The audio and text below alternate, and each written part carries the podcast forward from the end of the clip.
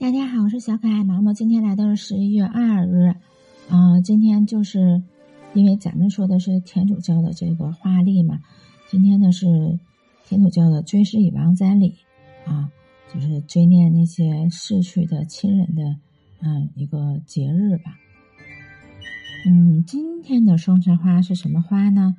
啊，这个花真的是好美的一种花朵，它就是冬樱花。冬樱花它属于茄科，被选来献给公元四世纪时独居于荒野的隐居修士圣马夏。它是耐寒性的多年生草本植物，自然生长于中国、日本、韩国、菲律宾等原产地。冬樱花是日本夏季的应景花，在欧洲则多被用来食用。当然不是因为它的味道可口，而是因为它可爱的姿态散发着令人回味的魅力，因此它的花语为悸动。受到此种花祝福而诞生的人，它的可爱会令异性产生悸动。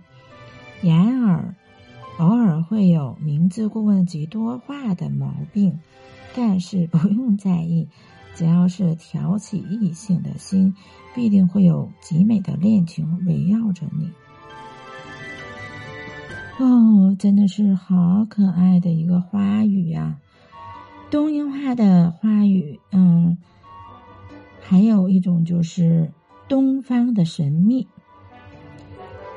嗯，就是这两种，一个是悸动，一个是东方的神秘，它代表了你在我心中充满神秘感，同时也象征着对对方是有一定好感的。